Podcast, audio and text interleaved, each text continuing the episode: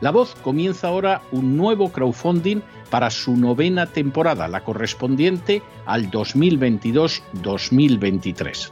Lo hace además en unos momentos en que la libertad de expresión está más amenazada que nunca en décadas en España, en Hispanoamérica y en el resto del mundo. Una vez más, como en las temporadas anteriores, está en sus manos la conclusión o la continuidad del programa La Voz.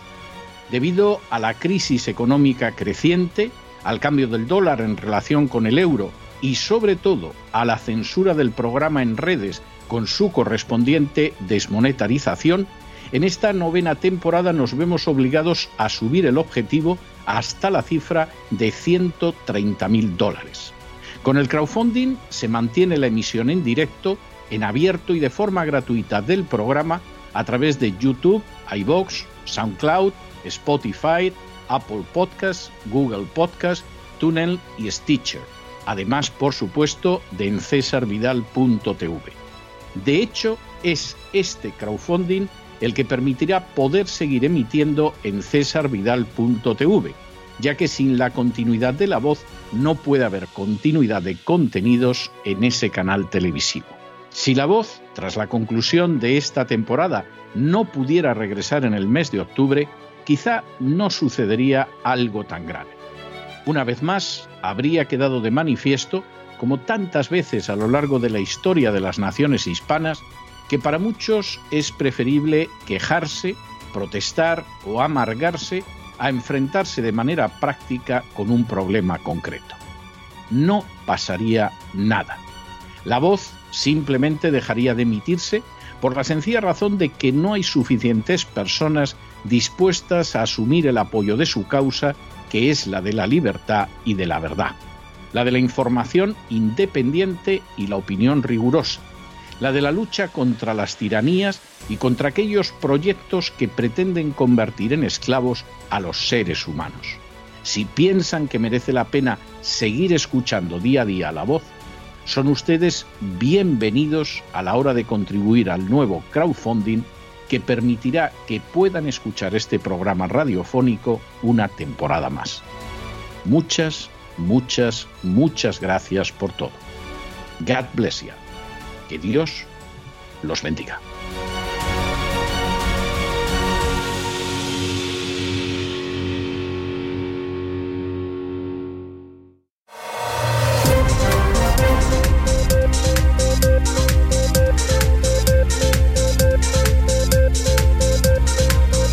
Las noticias del día.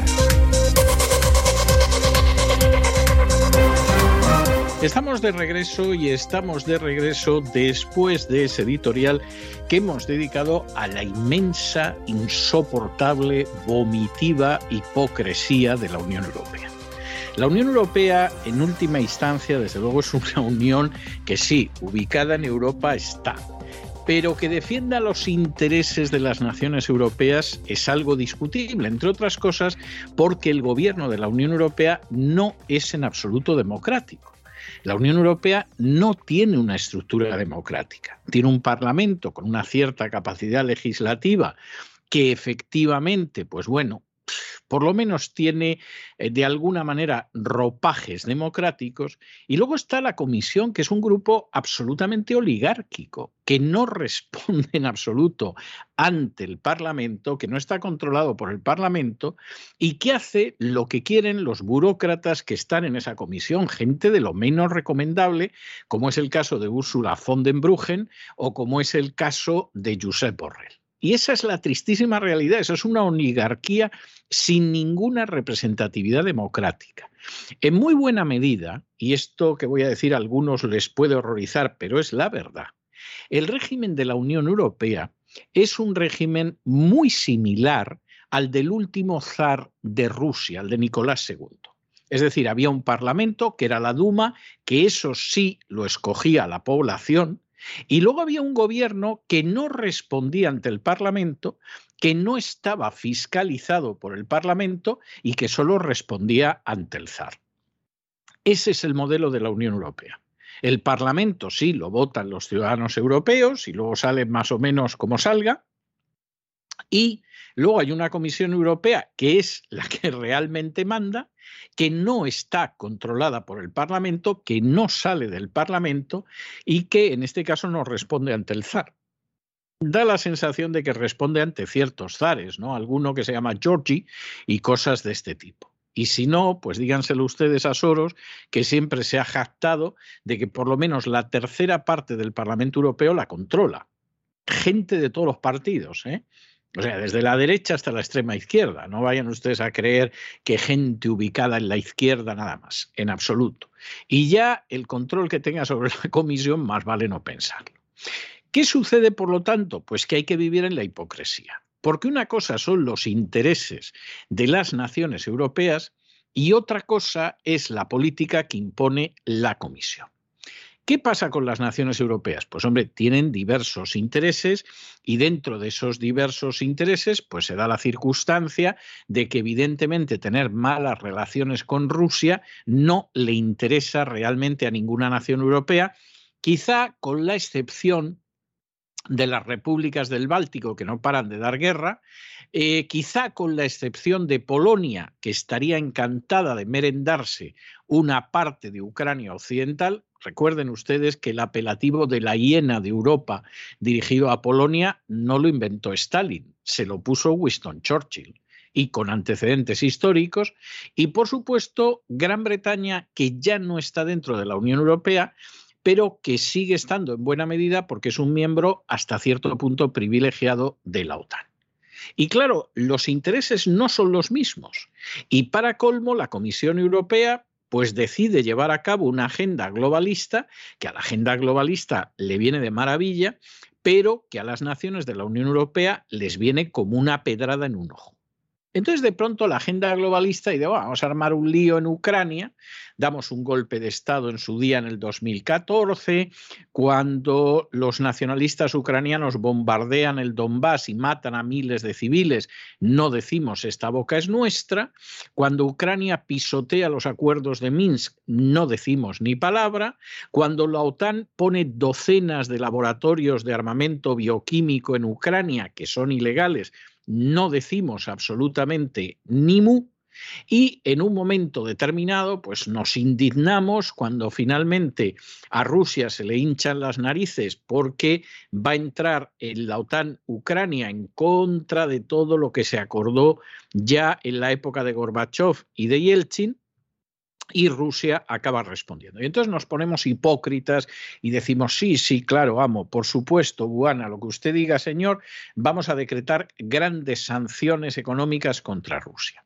Pero mira tú por dónde esas sanciones a quienes le hacen un daño terrible es a las naciones europeas. A Rusia no es que le vengan bien, pero bueno, Rusia las está bandeando bastante bien, con un rublo más fortalecido que nunca, por ejemplo y ha seguido vendiendo el petróleo y el gas y otras materias primas. Pero en el caso de la Unión Europea le han venido fatal. Y aquellos países que ya económicamente iban mal, piensen ustedes en una España, en una Italia, en una Francia, esto le ha venido todavía peor. Alemania ha entrado en recesión y sigue siendo la locomotora de la Unión Europea.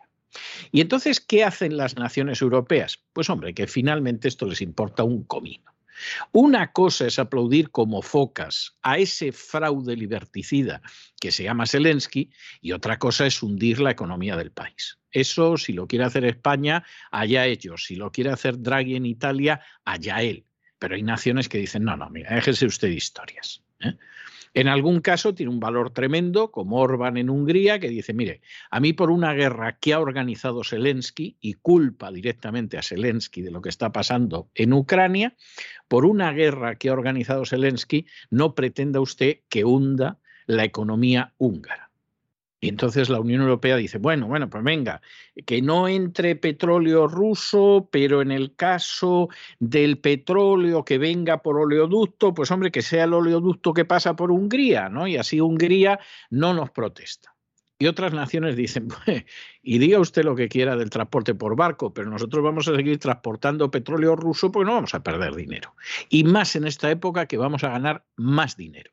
Porque podemos llevar ese petróleo ruso a naciones que no son de la Unión Europea. Y ahí está Malta, ahí está Chipre y ahí está especialmente Grecia. ¿Y qué hacen en la Unión Europea? Bueno, pues venga, que lo transporte, que para eso ahora mismo están transportando prácticamente la mitad del petróleo ruso y puede hacerlo hacia afuera, hacia China, hacia India, etc. Todo esto es un ejercicio de hipocresía repugnante, solamente para no ver la verdad. Primero, que Ucrania no pinta nada en la Unión Europea, que Ucrania es una alcantarilla de nacionalistas corruptos y liberticidas con Zelensky a la cabeza. Nacionalistas corruptos y liberticidas entre los que hay nazis literales a punta de pala. Pero dentro de la hipocresía esto no lo podemos reconocer porque sería decir que efectivamente Rusia tiene mucha razón en este conflicto, que hemos tolerado cosas que no deberíamos tolerar desde hace muchísimos años, y claro, esto no lo vamos a hacer a estas alturas. En segundo lugar, tendríamos que reconocer que la agenda globalista le viene a Europa, como a todas las naciones, como una pedrada en el ojo. Y, por supuesto, dar marcha atrás cuando muchos de nosotros estamos aquí para servir genuflexos a la agenda globalista. Y en tercer lugar, pues es que esto daría a las naciones una capacidad de actuar en defensa de sus intereses, que sería patriota y no globalista, y esto no nos conviene a los burócratas de Bruselas. Y entonces, ¿qué hacemos? Censuramos las informaciones, mentimos de la manera más descarada y por si fuera poco, la censura y la mentira Además, lo que hacemos es que incurrimos en la hipocresía, que como decía Tennessee Williams, es lo único que es peor que la mentira. Mal está la mentira, pero ya la mentira con hipocresía es mucho peor. Y eso es la Unión Europea en estos momentos. No va a reconocer la verdad de lo que pasa en Ucrania, porque claro, sería tremendo decir, por ejemplo, a los ciudadanos que los llevan engañando desde hace años y que los llevan sobre todo engañando de la manera más miserable desde finales del año pasado no van a reconocer que en última instancia los malos resultados económicos pues se deben a los diversos gobiernos, ni mucho menos a Putin ni al conflicto en Ucrania ni cosa parecida. Y entonces, ¿qué hacemos? Pues hombre, intentamos buscar salidillas para que las sanciones al final no se nos vuelvan contra nosotros, que nos están haciendo mucho más daño a nosotros del que se supone que le iban a causar a Rusia. Y entonces la Unión Europea vuelve a incurrir en esa inmensa hipocresía. Claro, la hipocresía al final tiene enormes costes, aunque algunos han querido disculpar la hipocresía diciendo que la hipocresía es ese tributo que el vicio paga a la virtud, es decir, reconoce lo que sería la virtud, pero es el vicio y entonces se disfraza de hipocresía como un tributo que paga la virtud. Ah, eso son músicas celestiales. La hipocresía es inaceptable y en el caso de la Unión Europea la hipocresía es algo verdaderamente terrible. Hay algunas naciones que han dicho, bueno, pues que la Fondenbrugen diga lo que quiera, que Borrell rebuzne todo lo que le parezca, pero nosotros vamos a transportar el petróleo ruso. Y además vamos a aprovechar el negocio, porque hasta ahora Malta y Chipre y Grecia transportaban pues un poquito menos de la tercera parte del petróleo ruso, ahora más de la mitad y por más precio, y están haciendo el agosto. Y suponemos que deseando que la guerra de Ucrania siga durando, porque es un gran negocio mientras dure la guerra de Ucrania. Y luego, pues en última instancia, ya sabemos que hay un sujeto corrupto hasta los tétanos, hasta los tuétanos y liberticida, que es Zelensky, bueno, pues que lo mantengan ahí hasta la muerte del último ucraniano, que nosotros, con nuestra inmensa hipocresía, nos vamos a mantener. Claro, en algunas ocasiones esto sale muy costoso y comenzamos ya con nuestro boletín de hoy, porque claro, como en un momento determinado Pedro Sánchez, al que da la sensación de que le importa una higa los intereses nacionales de España, pues aquí ha ido siguiendo la política de la agenda globalista, en España él es un lacayo genuflexo de la agenda globalista y en política internacional no podía hacer otra cosa, pues lo que sucede es que, claro, estamos en una situación tremenda. Ha decidido ceder ante un invasor agresor y genocida como es el reino de Marruecos en el Sáhara, Lógicamente se han enfadado en un momento determinado los argelinos y han dicho, pues te vamos a, cortar el gas y verás lo que te vas a divertir, a ver si os calentáis a bofetón limpio en España.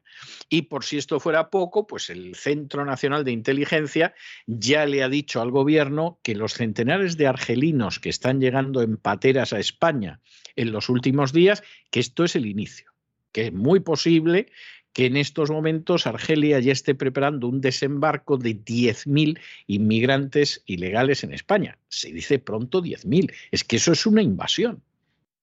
Es que hubo batallas de la Guerra Civil Española donde los ejércitos tenían menos medios y menos efectivos humanos que los que piensa desembarcar Argelia en España y esto es el inicio.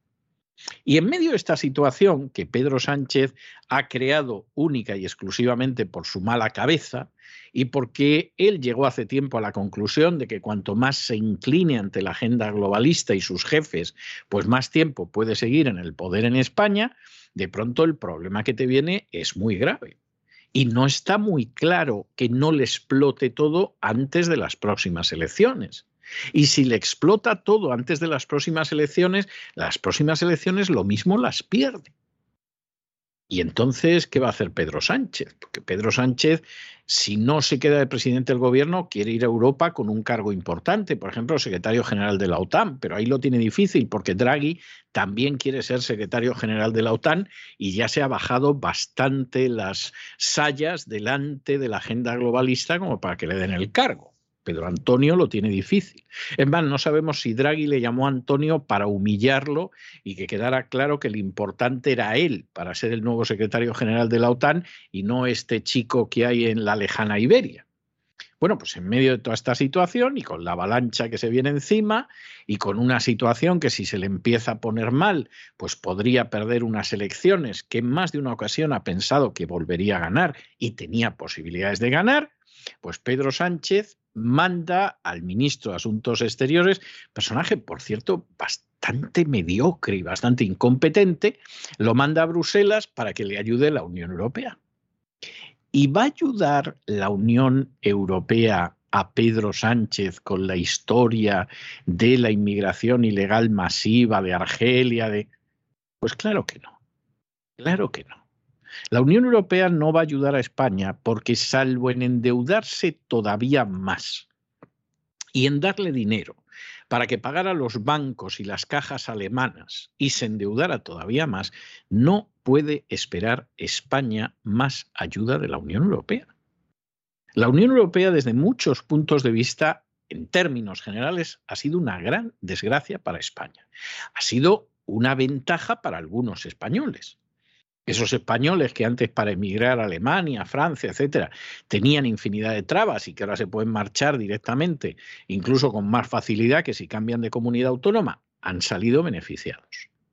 Esos españoles que tienen los ahorros todavía en euros, que es una moneda, si no fuerte, semifuerte, bueno, pues han salido beneficiados.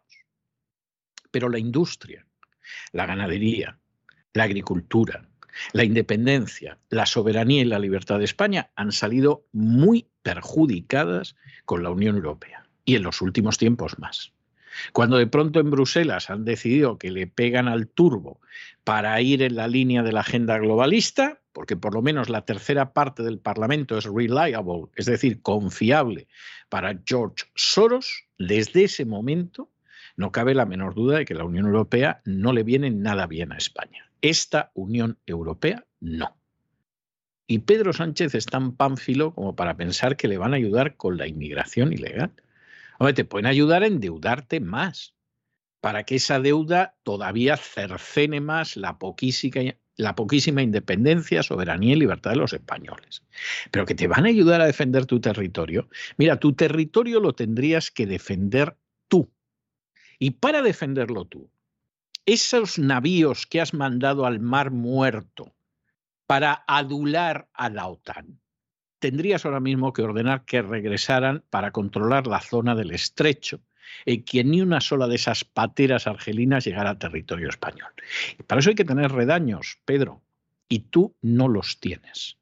Es lamentable, tienes buena planta, no es que seas Demóstenes, pero bueno, te expresas a veces con cierta soltura, sabes bandearte en un mundo donde la agenda globalista quiere imponer su tiranía, pero redaños, redaños, para defender los intereses de España, para decir, a ver, esos barcos para acá que voy a controlar el estrecho, aquí no me desembarcan los argelinos, para eso no los tienen. Es más, nos quedaríamos absolutamente sorprendidos si de pronto pusiera los redaños sobre la mesa y los barcos en el estrecho. No, los barcos ya saben ustedes que están en el Mar Negro, que ya me contarán que tiene que ver con los intereses españoles. De manera que esta es la situación, nosotros se la contamos como es, no como les gustaría a los medios que se la contáramos y saque cada cual sus conclusiones. En cualquier caso, con la ayuda de María Jesús Alfaya, vamos a seguir relatándoles todo, temas que les afectan, pero muy de cerca, a partir de los próximos minutos. María Jesús, muy buenas noches. Muy buenas noches, César. Muy buenas noches a los oyentes de la voz. Bienvenido de nuevo. Nos alegramos muchísimo de que estés ya en este programa. Te esperábamos impacientemente y nos alegramos mucho de que te hayas recuperado convenientemente de esa pequeña operación. Pues como bien contabas, vamos a comenzar con la información de España y vamos a hablar de la gran metedura de pata del gobierno social comunista con Argelia y con el Sáhara Occidental, que ha tenido sus consecuencias. El CNI ha alertado al gobierno de que Argelia prepara una avalancha de 10.000 inmigrantes ilegales. Imitando a Marruecos, los enviará a Almería, a Murcia, Alicante y sobre todo a Baleares. Una avalancha que recuerda a la que tuvo Ceuta. Argelia pone como excusa que no va a poder frenar estas nuevas eh, avalanchas porque llevan por mar lanchas muy potentes y no pueden detenerlos prepárense para lo peor, porque hay que decir que los ilegales que alcanzaron en la primera mitad del año pasado la península y Baleares eran argelinos, la mayoría, el 73%, y desembarcaron principalmente en Murcia y en Almería. Y Pedro Sánchez, después de meter la pata hasta el Corvejón, pide auxilio a la Unión Europea. Pero no va a él, a Bruselas, porque eso significaría que se ha equivocado, que ha metido la pata, sino que manda al ministro de Exteriores para que pida ayuda porque las consecuencias de la política nefasta de Sánchez va a tener unas consecuencias económicas y de seguridad para España tremebundas. Como decimos, el ministro de Asuntos Exteriores, José Manuel Álvarez, cancelaba su viaje a la Cumbre de las Américas y viajaba a Bruselas porque pedía una cita express con el comisario europeo en busca de amparo. El presidente argelino hay que decir que se mostró en la tarde de ayer impasible ante la petición de rectificación de Bruselas porque afirma que rompe este pacto de amistad y también el comercio internacional con España porque nuestro país, Pedro Sánchez, ha vulnerado el acuerdo euromediterráneo, el que une a la Unión Europea y Argelia en una asociación para, entre otros objetivos, desarrollar los intercambios, garantizar la expansión de unas relaciones económicas y sociales equilibradas. Y el presidente venezolano se encontraba con el presidente argelino, se reunió allí con él y acerca posturas. Ha firmado con Nicolás Maduro el objetivo de seguir y conseguir un referéndum de autodeterminación para el Sáhara. ¿Y quién aplaude mientras se ríe a carcajadas? Pues Marruecos, que a través del portavoz del Ejecutivo afirmaba lo siguiente, que la hoja de ruta pactada con España para la mejora de relaciones bilaterales está avanzando a un ritmo satisfactorio. Ole, que esto haya provocado una mala relación con Argelia, a Marruecos le viene de perlas porque además Pedro Sánchez y el monarca alawí han puesto plazos a esa hoja de ruta que mencionaba el gobierno marroquí. Si no escuchen lo que decía el portavoz del rey de Marruecos. Los asuntos son tratados por orden de prioridad. La visión sobre el proceso será más exhaustiva una vez venzan los plazos establecidos. Ya ven, una hoja de ruta y unos plazos establecidos con unos compromisos que desconocemos en su totalidad. Porque le recordamos que el presidente del gobierno español, Pedro Sánchez, y el rey Mohamed VI de Marruecos acordaron el pasado mes de abril una declaración conjunta al término de un encuentro en Rabat, en la que se recoge que la iniciativa de autonomía marroquí presentada en el año 2007 es la base más seria, realista y creíble para resolver este diferendo. Una carta, una comunicación que mantuvo escondida, sin contar con el Parlamento y pisoteando la legalidad, Pedro Sánchez. Y algo que se conoció porque fue Marruecos quien filtró esta carta. Una carta que la recordamos también les leímos en este espacio de las noticias del día de la voz. ¿Y qué supuso esta acción de Pedro Sánchez? Como les contábamos ayer, el cambio de rumbo en la política con Marruecos respecto al Sáhara Occidental provocaba que Argelia rompiera el Tratado de Amistad, Buena Vecindad y Cooperación que fue suscrito hace 20 años. Argelia decía acertadamente que Pedro Sánchez había violado las obligaciones jurídicas, políticas y morales de España respecto al Sáhara Occidental, ya que nuestro país sigue siendo su potencia administradora. Y también decía el comunicado de Argelia que el pacto de Sánchez con Marruecos es ilegal e ilegítimo, ya que la autonomía planteada desde Rabat plantea una política colonial de hechos consumados mediante argumentos falaces. Y Argelia no solo rompía el tratado de amistad con España, sino que el miércoles daba la orden de congelar el comercio internacional con nuestro país. Una orden que hacía llegar mediante un comunicado a todas las entidades bancarias del país árabe, la Asociación de Bancos y Entidades Financieras. Les ordenaba, leemos, la congelación de las domiciliaciones bancarias de las operaciones de comercio exterior de productos y servicios con origen y destino en España, a partir del 9 de junio, es decir, ayer. Además, les pedía que adoptaran todas las disposiciones necesarias para una aplicación estricta de esta medida algo muy duro para la economía española. Las empresas eh, españolas han puesto ya el grito en el cielo porque solo en el primer trimestre exportaron productos a Argelia por valor de 472 millones de euros. Y pese a todo esto y pese a las nefastas consecuencias que va a tener la decisión de Pedro Sánchez, él está muy satisfecho con su postura y dice que respalda al Ministerio de Exteriores de forma rotunda y opta por una respuesta firme con el apoyo de la Unión Europea. Y echan balones fuera. El Ministerio de Exteriores dice que España no ha hecho nada para una reacción tan virulenta. Bueno, y en medio de toda esta situación en la que España es invadida, pero ya saben ustedes que la Marina que tenía que estar en el estrecho está en el Mar Negro, por eso de Ucrania, ¿eh? Claro, porque Ucrania tiene un peso para España tremendo. los cosacos y los pasiegos de toda la vida de Dios, en fin, los cosacos inicialmente además ni siquiera llevaban ese gorro de piel en la cabeza, llevaban una barretina catalana, pero es que Salansky, Salansky, pues eh, los antepasados vienen de Girona, pero esto no, no se sabía. Bueno, pues eh, bromas aparte, las fuerzas que tendrían que defender el estrecho, donde están pues gracias al señor Álvarez y a Margarita Robles y a Pedro Antonio Sánchez, están en el Mar Negro donde no pintan nada, salvo dejar de manifiesto que Pedro Sánchez se inclina, vamos, se pasa el día de rodillas ante la agenda globalista y ante lo que decida la OTAN.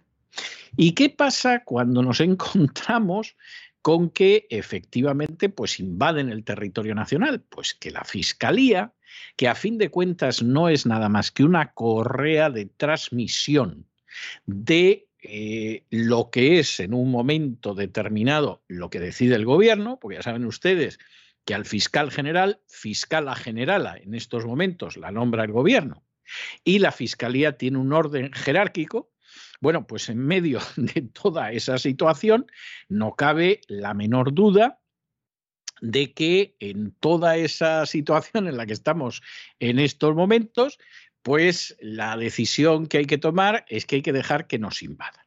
Y resulta que la vicepresidenta y delegada del gobierno de Ceuta ha empezado a repatriar a menores marroquíes, los famosos menas, en este caso marroquíes.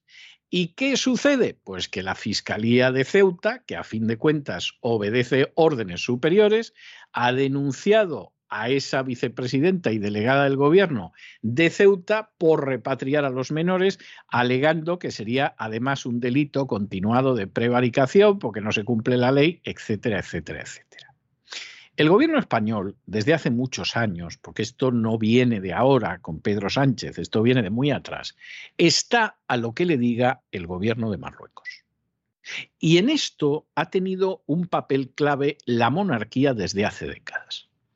Que cuando Marruecos sopapeaba de la manera más indecente y más indigna a España, de pronto el rey de España, en aquel entonces don Juan Carlos I, quedara con Hassan II, luego con su hijo Mohamed, porque el rey de Marruecos era su hermano. Claro, ellos debían de ser hermanos entre sí y los españoles debían de ser los primos. Era algo que a quien ahora se dirige a ustedes le revolvía el estómago hasta el último centímetro del aparato digestivo. Le daba ganas de vomitar. Pues seguimos en eso. Seguimos en eso, porque luego dentro de ese enorme lobby pro-marroquí ya no solo estaba el rey, que ha estado siempre. Estaban políticos y no solo del Partido Socialista, estaban periodistas, estaba gente con influencia en determinados eh, focos de poder dentro de España. Ocasionalmente el reino de Marruecos los condecoraba y uno decía, ¿pero por qué han condecorado a este periodista y por qué han condecorado a este otro? Pues muy sencillo porque estaban en esta pomada de rendición ante los intereses de Marruecos que son directamente opuestos a los de España. Y en un momento determinado, la que está en Ceuta dice, bueno, todos estos que están entrando aquí en plan invasión, los menas, que además hay que pagarles una pensión que es superior a la de muchísimos ancianos y a las de muchísimas personas que tienen alguna minusvalía física en España, venga para Marruecos sale la fiscal muy repolluda y dice, no, no, no, no, esto es prevaricación continuada, usted no puede devolver a los marroquíes, etcétera, etcétera, etcétera. Bueno, pues el que no quiera ver lo que hay, que vea lo que hace.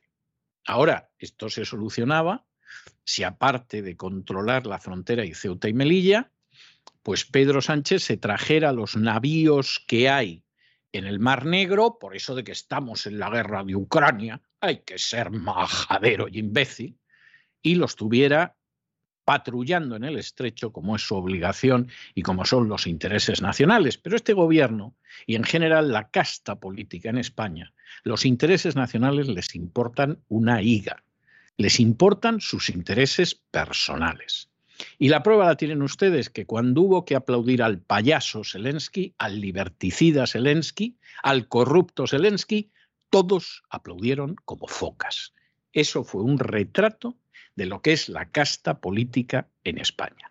La Fiscalía de Área de Ceuta ha presentado este viernes una denuncia contra la delegada del Gobierno de la ciudad autónoma, Salvadora Mateos, y contra la vicepresidenta de Ceuta, María Isabel Deu. Las acusa de un presunto delito continuado de prevaricación administrativa. ¿Y por qué? Por querer repatriar a los menores que asaltaron nuestras fronteras el pasado año en aquella avalancha nunca vista, cuando Marruecos abría las puertas de sus fronteras. La Fiscalía considera que durante la devolución a Marruecos de estos menores, de estos menas marroquíes el pasado mes de agosto, se omitieron, les leemos, de forma voluntaria y consciente las disposiciones legales y el procedimiento establecido en el ordenamiento jurídico vigente. La Fiscalía se refiere a la acción que coordinaron el Gobierno local y la Delegación de Gobierno bajo las instrucciones del Ministerio del Interior para devolver a Marruecos a una parte de los niños que llegaron a nado a la ciudad durante la entrada masiva del mayo del año pasado. El procedimiento, iniciado el pasado 13 de agosto, pretendía devolver al menos a 145 menores, pero fue paralizado tres días después por orden judicial. El plan acabó en la repatriación de 55 adolescentes, es decir, menos de la mitad de los mismos. Es que fue cuando la Asociación para el Desarrollo Integral, l'Escolac, denunció en el mes de octubre el proceso de repatriación ante la Fiscalía de Granada. La delegada de gobierno y la vicepresidenta de Ceuta tuvieron que declarar y responder por haber devuelto de forma express a aquellos menores que asaltaron nuestras fronteras. Finalizada la investigación por la vía administrativa, el Ministerio Público decide ahora abrir la vía penal. Tanto el Gobierno central como el Ceutí han defendido la legalidad de su actuación y que este mecanismo lo pactaron con Marruecos para devolver a los niños, siguiendo el acuerdo bilateral entre ambos países y el respeto al interés superior del menor. Esto lo dice el Gobierno y lo dice también el Gobierno autonómico de Ceuta. Pero la Fiscalía interpreta la Convención sobre Derechos del Niño y dice que son necesarios algunos trámites previos, como la audiencia individual con cada menor o los informes sociofamiliares que tiene que elaborar el país de origen para decidir cuál es el interés superior de cada niño, que no necesariamente es volver a su país. Porque no piensan que esos niños tienen que estar mejor al cobijo de sus padres que solos en un país extraño. Es raro, ¿no? Y esto que interpretó la Fiscalía también lo interpretó la Audiencia Nacional en septiembre del año 2021, que consideró las devoluciones nulas de pleno derecho porque no se cumplieron, dicen, ninguna de las garantías y trámites exigidos por la legislación. Y después de esta sentencia, el Gobierno, el Ejecutivo, puso en marcha un despliegue de recursos para repatriar a los menores con todas las garantías que marca la ley o lo que es lo mismo, cumplir con estas exigencias y este criterio de la Fiscalía.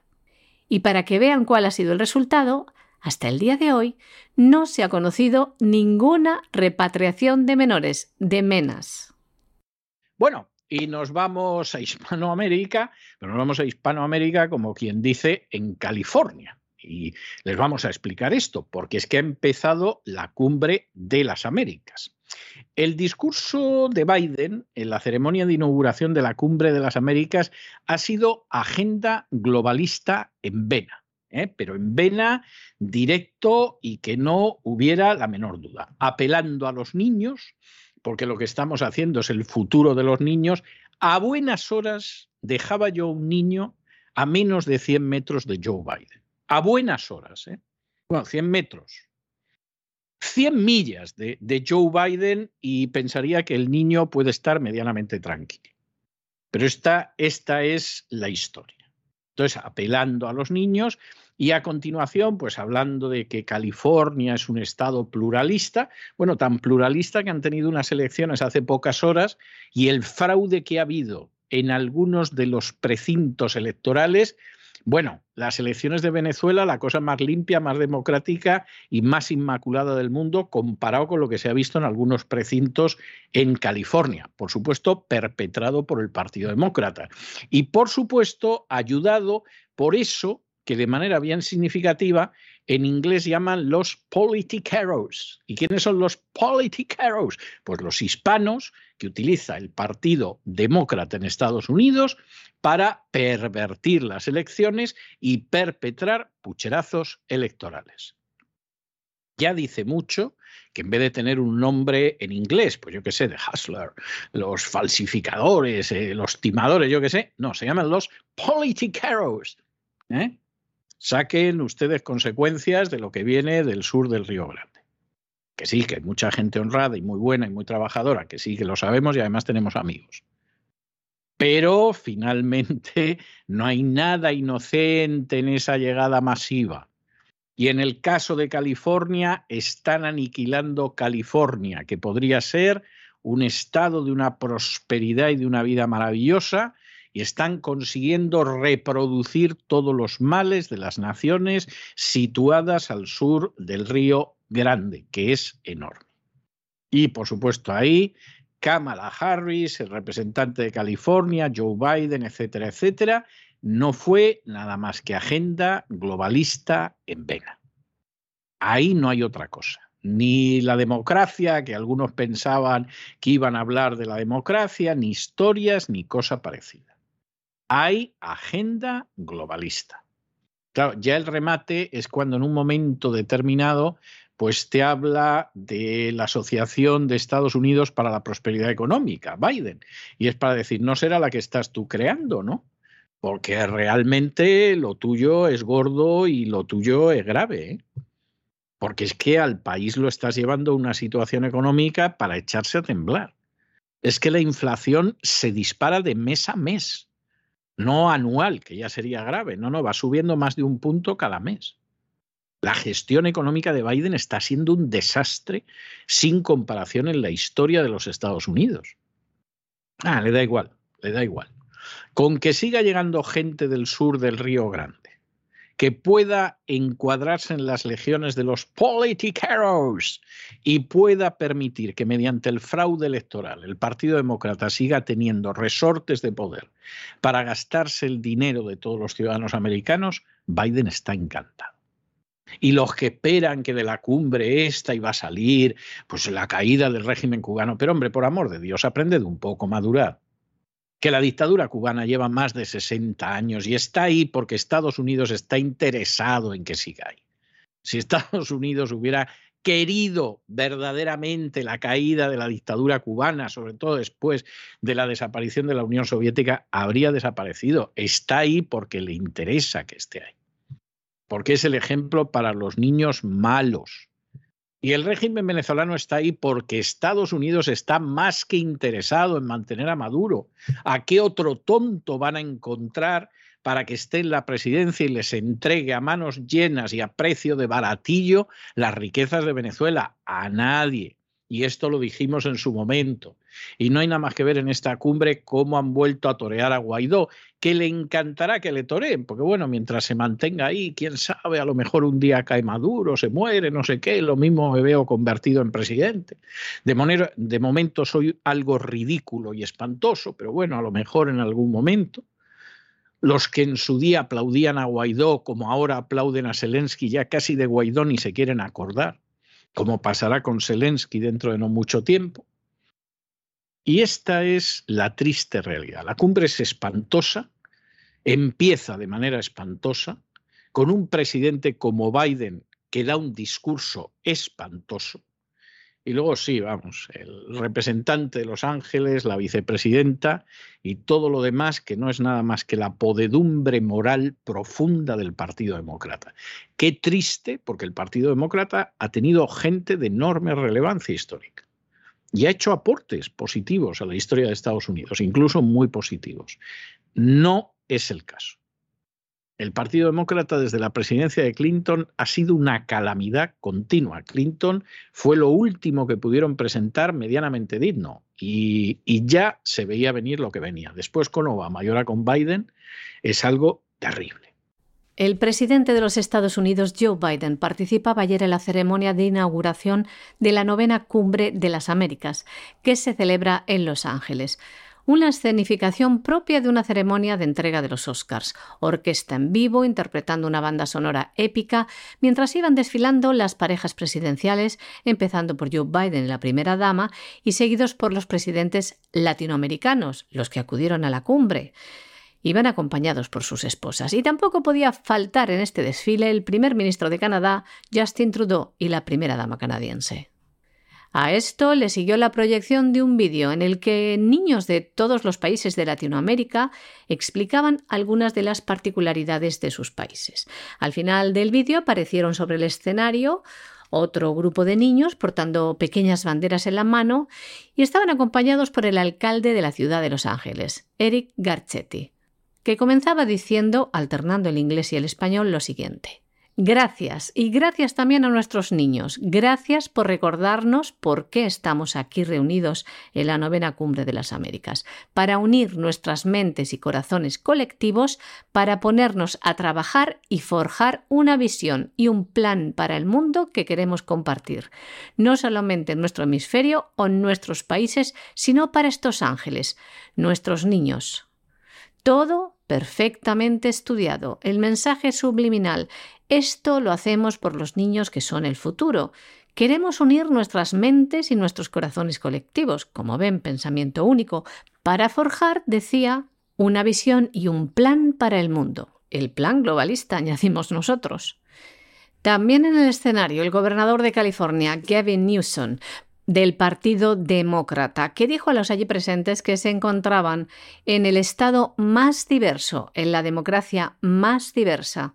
Una diversidad que celebramos, decía, somos un estado universal. Y añadía también, hay una palabra que se escucha mucho en todos los Estados Unidos, que es el pluralismo. Y en California se practica el pluralismo. Decía también, un 27% de nosotros nacimos en el exterior, pero el 50% de nuestros niños tienen madres o padres que han nacido en el extranjero. Y detrás los niños seguían moviendo las pequeñas banderas de un lado al otro cuando el gobernador de California anunciaba la entrada de la vicepresidenta Kamala Harris, que entraba con una marcha épica e iba uno a uno saludando y dando la mano a los niños que se encontraban sobre el escenario, los que a su vez iban saliendo del mismo. Una vez frente al atril, Kamala Harris, la vicepresidenta del Gobierno de los Estados Unidos, decía Sé que nuestro futuro es brillante cuando veo a estos jóvenes líderes para luego presentarse como una hija orgullosa de California, al haber representado a este estado como fiscal general y como senadora de los Estados Unidos. Y seguía diciendo frases, les decimos, hemos querido reparar en aquellas que dan cuenta del cariz globalista Agenda 2030 que quieren imprimir en esta cumbre de las Américas. Nos reunimos aquí con grandes ambiciones para trabajar en un futuro más próspero e inclusivo. Y hablaba también de los desafíos que enfrenta en los próximos meses y años el hemisferio. Y comenzaba nombrando la crisis climática, seguía por la inseguridad alimentaria, la corrupción y la violencia de género.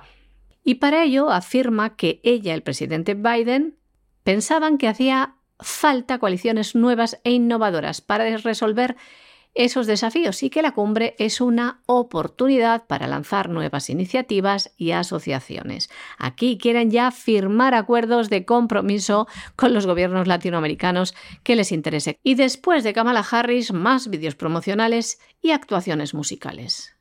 A su término salía al escenario Pedro Castillo, presidente de Perú, que fue el país anfitrión en la anterior cumbre de las Américas. El presidente Castillo terminaba diciendo América para los americanos. Después llegó el gran esperado, el turno del presidente de los Estados Unidos que hacía entrada en el escenario. Al poco de haber empezado a hablar, intentó ser boicoteado por una mujer que le increpaba. El presidente hizo una pausa, sonrió rió un poco y prosiguió dirigiéndose a los presentes sin prestarle más atención. Y se podía ver cómo esta mujer era expulsada de la sala. ¿Y qué dijo Joe Biden en su discurso? Que esperaba que el mundo cambiara mucho en la próxima década. Pedía a los países vecinos a trabajar juntos para alcanzar objetivos climáticos, mejorar las cadenas de suministro, supervisar una migración segura y ordenada y también defender los valores democráticos. Decía que los Estados Unidos forjaban un camino hacia la innovación y el futuro digital y la transición hacia la energía limpia. Explicó que estaba reforzando los sistemas de salud y la seguridad alimentaria del hemisferio occidental, pero no dio más detalles. Dijo así, estoy gestionando la migración segura y ordenada como una responsabilidad compartida a través de una acción innovadora y coordinada para reforzar nuestras fronteras y estabilizar las poblaciones migrantes, al tiempo que se aprovecha la oportunidad compartida de crecimiento económico. ¿Y esto cómo se puede traducir? Aunque no diera detalle. Pues algo que les hemos contado aquí, que por ejemplo ha firmado con Pedro Sánchez un acuerdo para que todos los inmigrantes ilegales que llegan a sus fronteras con la intención de entrar en los Estados Unidos, en lugar de aplicar la ley em, de inmigración y devolverlos a sus países o gestionar esta crisis con los países de salida, con los gobiernos, pues nada, los va a enviar a Europa, a España, muchos de ellos ha llegado a un acuerdo con Pedro Sánchez, Joe Biden, para que todos los inmigrantes ilegales de Latinoamérica que están a las puertas de la frontera nos los envíen para acá. Como no, Joe Biden aprovechará su estancia en la cumbre para mantener reuniones bilaterales. La primera con Justin Trudeau, el primer ministro de Canadá, con quien discutirá, según decía la Casa Blanca, de temas de desarrollo económico, de la pandemia, de la migración y de otros. También tendrá un encuentro bilateral Joe Biden con el presidente de Brasil, Jair Bolsonaro.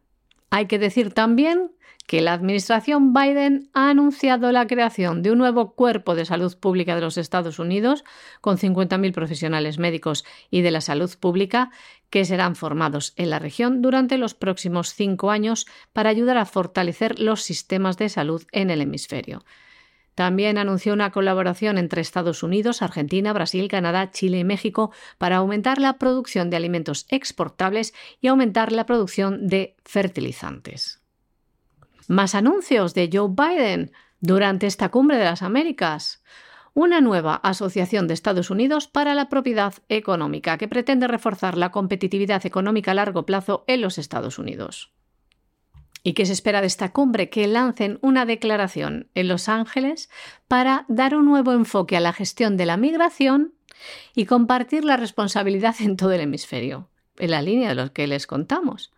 En este sentido, Joe Biden decía, la migración segura y ordenada es buena para todas nuestras economías, incluida la de los Estados Unidos. Puede ser un catalizador para el crecimiento sostenible, pero toda migración ilegal es inaceptable. Nosotros reforzaremos nuestras fronteras incluso mediante una acción innovadora y coordinada con nuestros socios regionales. E insistía, ¿cómo no?, en el cambio climático. Dice que quiere trabajar con Latinoamérica para fortalecer la capacidad de la región para adaptarse al cambio climático. Y ha propuesto a Latinoamérica y el Caribe energía renovable. Este, el eje central de su intervención, y ha marcado como meta el año 2030. ¿De qué le suena el año 2030? Porque quiere que en esa fecha el 70% de la energía que se produzca en la región se genere de forma renovable. Bueno, y el Ecuador, que como ustedes saben tiene un presidente que, vamos, ese no es que se ponga de rodillas ante la agenda globalista, el opus deísta Lasso es que repta como si fuera una serpiente ante lo que le dice la agenda globalista. Mucho pro familia, mucho pro vida, oye, llega al poder, plaf, ley de aborto en Ecuador. Y después, eh, la bandera del arco iris en el Día del Orgullo Gay, de la Semana Gay, en la residencia presidencial en Ecuador, que algunos infelices dicen, no, era la bandera de los indígenas. Sí, hombre, sí, la bandera de los indígenas en la Semana del Orgullo Gay, claro. Hacía el presidente para disimular. es como el niño que se duerme cuando lo llevan a la cama y dicen, Juanito, que te tienes que ir a la cama que te estás durmiendo. Y dicen, no, no me duermo, os engaño. Y aquí Lazo igual. No, no, no es la bandera del movimiento gay en la semana del orgullo gay. No, los indígenas, los indígenas. Los chicos del Opus, repetir conmigo, los indígenas y todos. Los indígenas, los indígenas. Lazo es uno de los ejemplos claros de cómo no te puedes fiar de determinados sujetos de ciertas organizaciones y cómo no te puedes fiar tampoco de la derecha.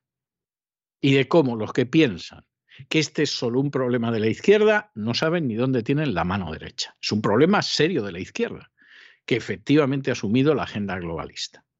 Pero pretender que la agenda globalista es solo la izquierda o el comunismo, usted no sabe el mundo en el que vive, despierte, despierte, porque va a tener muy malas consecuencias. Pero de momento a Lasso hay que darle algún premio porque se inclina ante la agenda globalista, bueno, este, más que ante San José María Escribá de Balaguer, y Ecuador ha pasado a ser miembro del Consejo de Seguridad para el año que viene y el otro, para el 2023 y 2024. Va a ser algo verdaderamente fantástico. Claro, lo, propusieron, lo han votado en manada, ¿por qué te vas a poner en contra del Ecuador?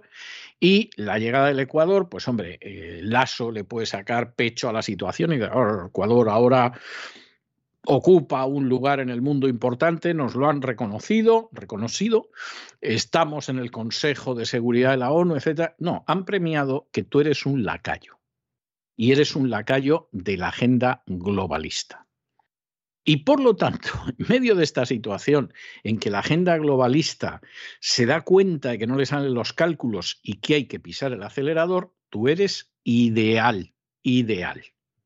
Y eres ideal para que efectivamente en un momento determinado que hay que votar algo en el Consejo de Seguridad, pues atizar a cualquier país que no se doblega, que no se arrodilla como te arrodillas tú, Lasso, ante la agenda globalista, pues ahí está el del Ecuador levantando la mano a favor. Y los que no se den cuenta de esto es que de verdad que no se dan cuenta de cómo va el mundo. La Asamblea General de la ONU ha elegido a Ecuador como miembro no permanente del Consejo de Seguridad para el bienio 2023-2024. La candidatura ecuatoriana, que llegaba sin oposición en el grupo de Latinoamérica y Caribe, recibe el apoyo de 190 de los 193 Estados miembros de las Naciones Unidas. Ecuador reemplazará a México, que termina su mandato al final de este año, y se sentará por cuarta vez en la historia en el máximo órgano de decisión de la ONU. Durante el año 2023, el otro asiento correspondiente a Latinoamérica y el Caribe lo continuará ocupando Brasil, que está ahora mismo en el primero de sus dos años de mandato.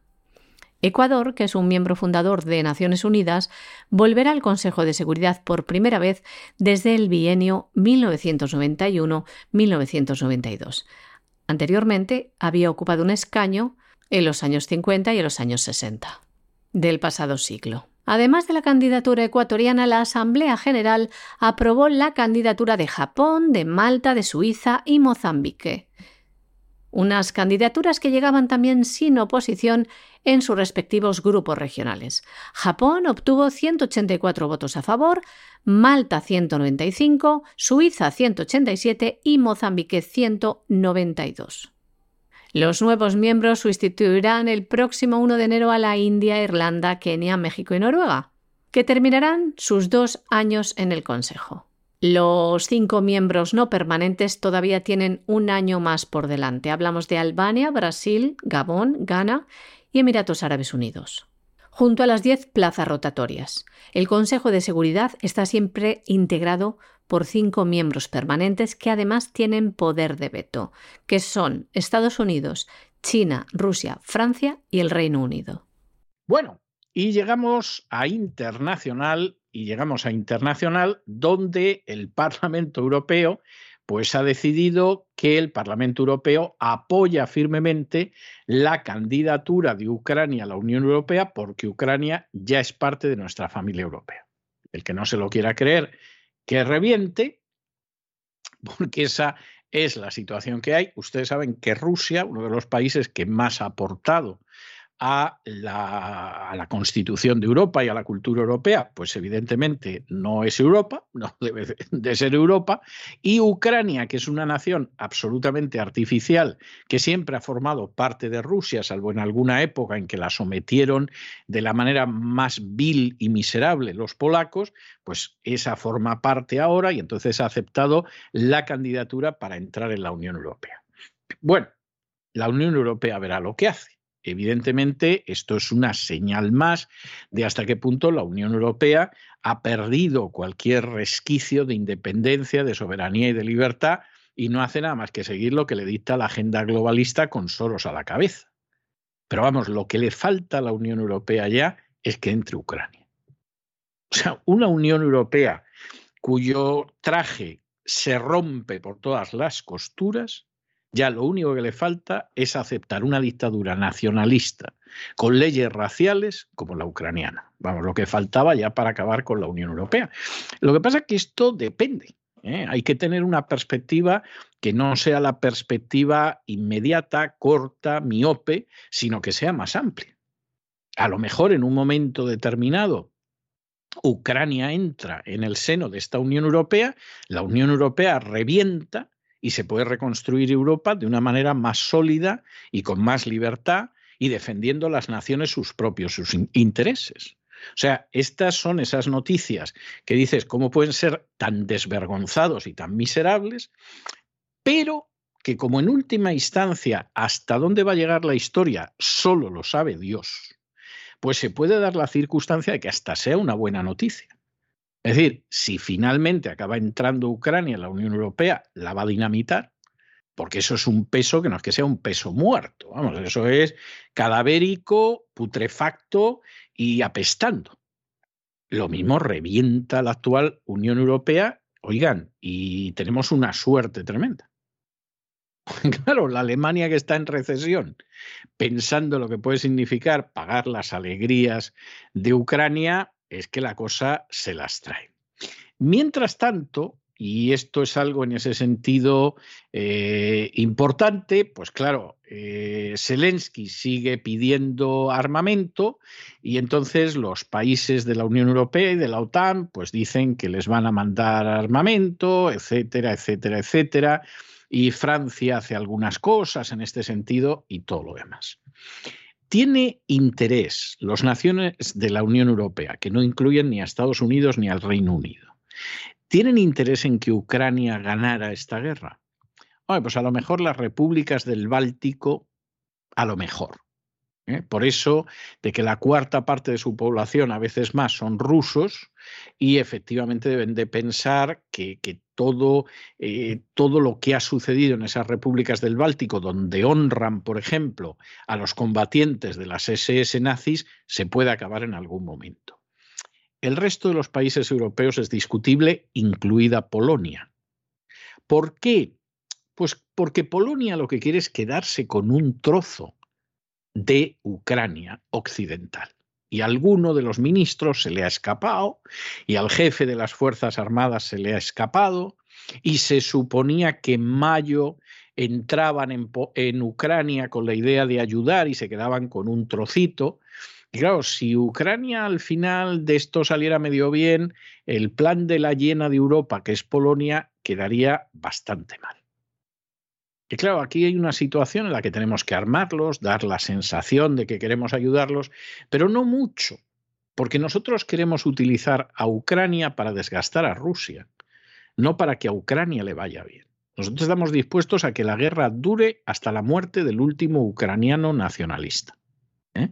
No nos comprometemos a más. Y entonces les mandamos cosas. Como además una buena parte de estas armas ya se sabe que no llega al ejército ucraniano, sino que se están desplazando hacia Oriente Medio para armar a grupos terroristas islámicos, mira tú qué casualidad, Qué casualidad. ¿Por qué sucede eso? A ver. Y como además se sabe que algunas armas las venden los propios ucranianos a los rusos y cosas de este tipo, pues claro, hay gente que dice, hombre, bueno, se les puede mandar armas, pero sin exagerar. Por ejemplo, Pedro Sánchez va a enviar unos carros de combate ya bastante antiguos que en su día pretendió venderle al Perú y el Perú dijo, hombre, Hombre, por amor de Dios, no, no podemos quedar con estos carros de combate, por Dios, si son unos carros de combate antiguos, viejos, obsoletos. El Perú dijo que no. Y esos carros de combate van a ver si ahora se los enjaretan a los ucranianos con eso de la ayuda ucraniana, que por supuesto van a cobrar a precio de oro. Es decir, aquí, en el saqueo de Ucrania, empezando por Zelensky y el oligarca que lo controla, el que no corre vuela. La presidenta del Parlamento Europeo, Roberta Metsola, ha asegurado que el Parlamento Europeo apoya firmemente la candidatura de Ucrania a la Unión Europea porque, decía, Ucrania ya es parte de nuestra familia europea. Estas declaraciones las hacía en la Cumbre de la Democracia que se celebra hoy en Copenhague. Y mientras la Unión Europea y lo que no es la Unión Europea sigue armando a Ucrania mientras piden un alto el fuego algo incongruente. Ayer el presidente francés Emmanuel Macron se comprometía con Ucrania al envío de armamento pesado. Macron decía a Zelensky que Francia estará movilizada para responder a las necesidades de su país. Y es que las autoridades ucranianas han intensificado su petición de envío urgente de armas pesadas como carros de combate y artillería también lanza cohetes de largo alcance ante la ofensiva rusa en el Donbass. Hay que decir que Francia ya ha suministrado a Ucrania misiles antitanque Milan y obuses César y ha formado a los soldados ucranianos en su uso. El obús de 155 milímetros montado en camión puede alcanzar objetivos con precisión hasta una distancia de 40 kilómetros. Bueno, y el presidente de Polonia está que muerde Duda, que no es un mal nombre para un presidente, sobre todo si es polaco, está que muerde porque se ha enterado de que tanto el presidente francés, Macron, como el canciller alemán, Scholz, han hablado con Putin por teléfono. inmediatamente se ha puesto hecho una fiera, ha dicho que eso es como llamar a Hitler, que cómo se puede hacer una cosa así, etcétera, etcétera, etcétera, que lo que tienen que hacer es ser duros, bla, bla, bla, bla.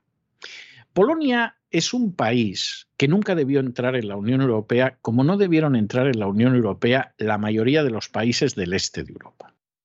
Porque salvo algún país que medio cumplía las condiciones, como era el caso de Hungría, Checoslovaquia, el resto tuvieron que quedarse fuera hasta que hubieran llegado a una situación en la que hubieran podido entrar. Pero como había mucha prisa por quebrantar los acuerdos que primero se suscribieron con la Unión Soviética y después con Rusia, de no avanzar la OTAN y para que toda esa gente entrara en la OTAN, pues había que darles el caramelito de la Unión Europea.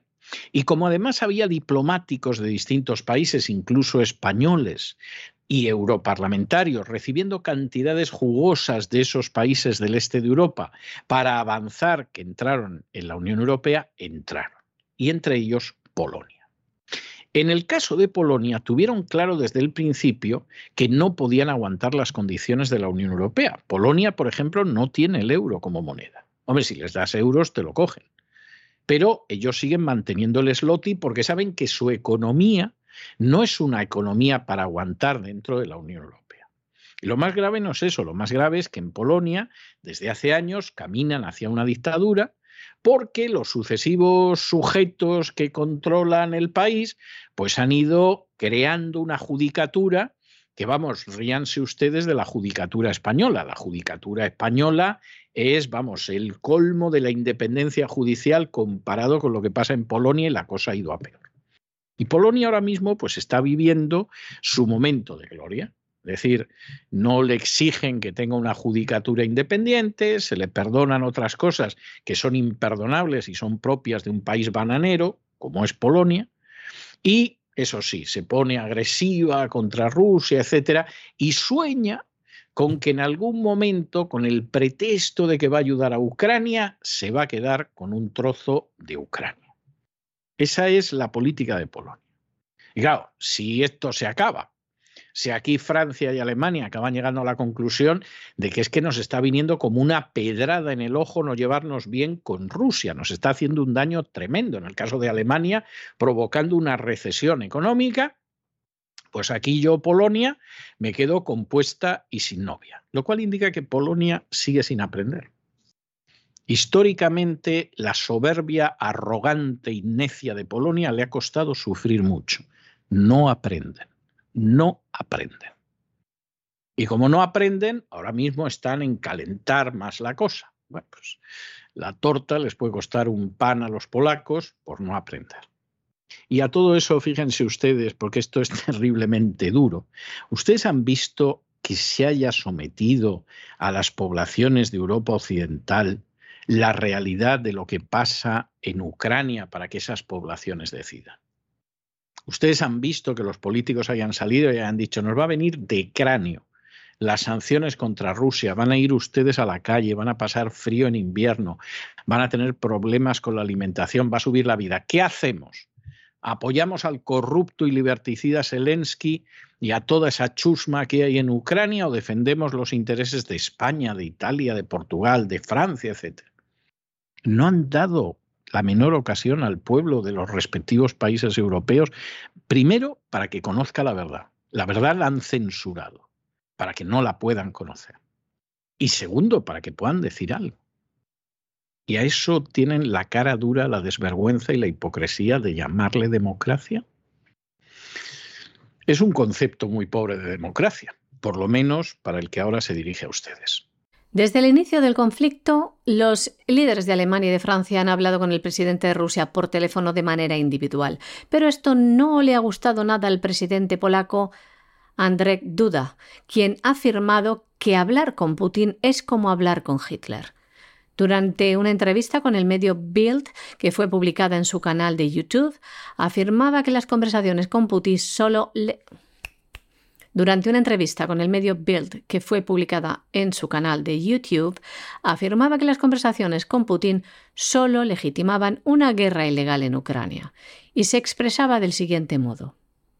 ¿Alguien habló así con Adolf Hitler durante la Segunda Guerra Mundial? ¿Alguien dijo que Adolf Hitler debe guardar las apariencias? ¿Que debemos proceder de tal manera que no sea humillante para Adolf Hitler? No he escuchado tales voces, sentenciaba. Aquí le lanzaba una puya al presidente francés Emmanuel Macron, que hizo también entrar en cólera a Ucrania cuando dijo que Rusia no debe ser humillada y lo hizo tratando de no cerrar las puertas a una solución diplomática al conflicto. Y es que a Polonia, como ha demostrado, no le interesa una solución negociada con Rusia, sino que es partidaria de adoptar una línea dura con Moscú. Tampoco estuvo de acuerdo con Italia ni con Hungría, que habían pedido a la Unión Europea solicitar explícitamente un alto el fuego en Ucrania y conversaciones de paz con Rusia. Y como decimos, las conversaciones de Putin con líderes europeos se remontan a tiempo atrás. El canciller alemán Olaf Scholz y Macron tuvieron una llamada tres con el presidente de Rusia el pasado 28 de mayo, donde, según el Palacio del Elíseo, lo instaron a liberar a los 2.500 combatientes ucranianos capturados en la planta siderúrgica de de Mariupol y hablar directamente con el presidente ucraniano Volodymyr Zelensky. Recordamos que estos combatientes tendrán que ser juzgados donde tienen que ser juzgados y a Rusia no les pertenece. No le pertenece liberarlos ni tomar ninguna decisión, como ya ha dicho Lavrov. Y entre los países que intentan mediar para que este conflicto termine, como son Italia o Hungría, muchos han pedido a Zelensky que ceda territorio y que acepte las condiciones rusas para poner fin a la guerra, pero a Zelensky no le interesa, se niega. Y llegó incluso a afirmar que la idea olía a los intentos de apaciguar a la Alemania nazi en 1938, en el periodo previo a la Segunda Guerra Mundial. Es curioso que hagan tanta referencia al nazismo cuando, como les hemos contado aquí, hay batallones nazis dentro del ejército ucraniano. Y hasta aquí hemos llegado nosotros con nuestro boletín. María Jesús, muchas gracias, muy buenas noches, muchísimas gracias añadidas por cómo os habéis ocupado Lorenzo Ramírez y tú de estos menesteres durante estos días y procura descansar este fin de semana. Gracias a ti, César, de nuevo, también gracias a nuestros queridos oyentes de la voz. Y ustedes no se les ocurra marcharse porque aquí no hemos terminado. Vamos a regresar enseguida con esa versión abreviada del Despegamos que tenemos todos los viernes para que don Lorenzo Ramírez les explique lo que va a ser el gran reseteo del fin de semana y después, ya lo saben, tenemos una entrevista especial. Les podría decir que además de especial es una entrevista deliciosa y que vamos a tocar realmente temas y cuestiones artísticas que si entran ustedes a fondo en ella son verdaderamente una delicia. Pero no les quiero adelantar acontecimientos. No se vayan, que regresamos enseguida.